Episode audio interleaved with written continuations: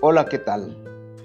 Está con ustedes su amigo Juan Reyes, docente del nivel de secundarias técnicas, y hoy quiero compartir con ustedes un tema que considero muy relevante en estos tiempos de crisis que estamos viviendo.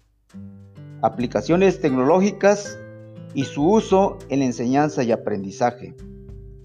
El propósito es aportar una visión de la formación de calidad que un docente en la actualidad debe tener para enfrentar el desafío de enseñar en una sociedad de la información y el conocimiento.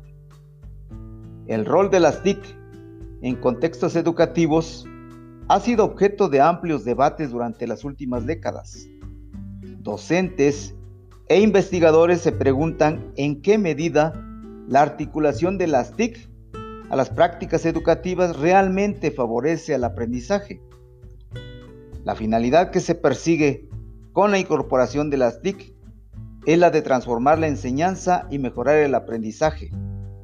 Sin embargo, tomando como referencia los resultados de algunos estudios recientes de seguimiento y evaluación de la incorporación y el uso de las TIC en la educación primaria y secundaria en diferentes países, se aportan algunos datos que ponen de manifiesto un claro desfase entre expectativas y realidad. Los estudios realizados hasta el momento sobre la incorporación de las TIC indican que hay enormes diferencias entre países en lo que concierne a la incorporación de las TIC a la educación y a la conexión de los centros educativos a Internet. Así, mientras que en algunos países cuentan con un alto nivel de equipamiento y disponen de conexión de banda ancha a Internet, en otros siguen existiendo carencias enormes en ambos aspectos. Pero un aspecto que quizás es mucho más preocupante que los problemas de acceso es que los profesores y alumnos hacen a menudo un uso limitado y poco innovador de estas tecnologías. Es decir, los profesores tienden a hacer uso de las TIC que son coherentes con sus pensamientos pedagógicos y su visión de los procesos de enseñanza y aprendizaje. Así, los profesores con una visión más transmisiva o tradicional de la enseñanza y el aprendizaje tienden a utilizar las TIC para reforzar sus estrategias de presentación y transmisión de los contenidos, mientras que los que tienen una visión más activa o constructivista tienden a utilizarlas para promover las actividades de exploración o indagación de los alumnos, el trabajo autónomo y el trabajo colaborativo. Los resultados de los estudios indican que ni la incorporación ni el uso en sí de las TIC comportan de forma automática la transformación, innovación y mejora de las prácticas educativas.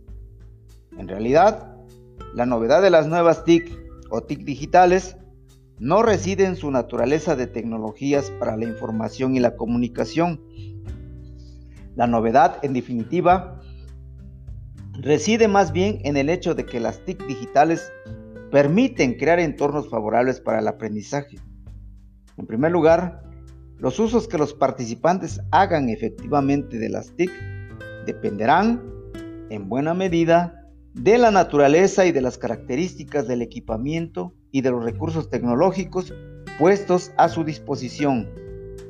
En segundo lugar, dependerán de las posibilidades y limitaciones que ofrezcan a profesores y alumnos para organizar las actividades de enseñanza-aprendizaje la forma de plantearlas y abordarlas, sus exigencias, su duración, las modalidades de participación, las responsabilidades de los participantes, las fuentes y formas de ayuda y andamiaje que van a poder recibir los estudiantes durante su desarrollo, el seguimiento que van a poder efectuar el profesor del progreso y las dificultades de los estudiantes el seguimiento que van a poder realizar los estudiantes de su propio proceso de aprendizaje, las características de los resultados o productos esperados, los criterios y procedimientos de evaluación, etc.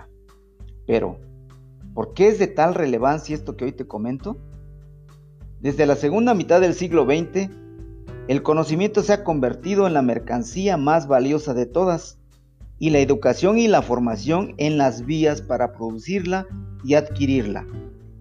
La educación ya no es vista únicamente como un instrumento para promover el desarrollo, la socialización y la inculturación de las personas.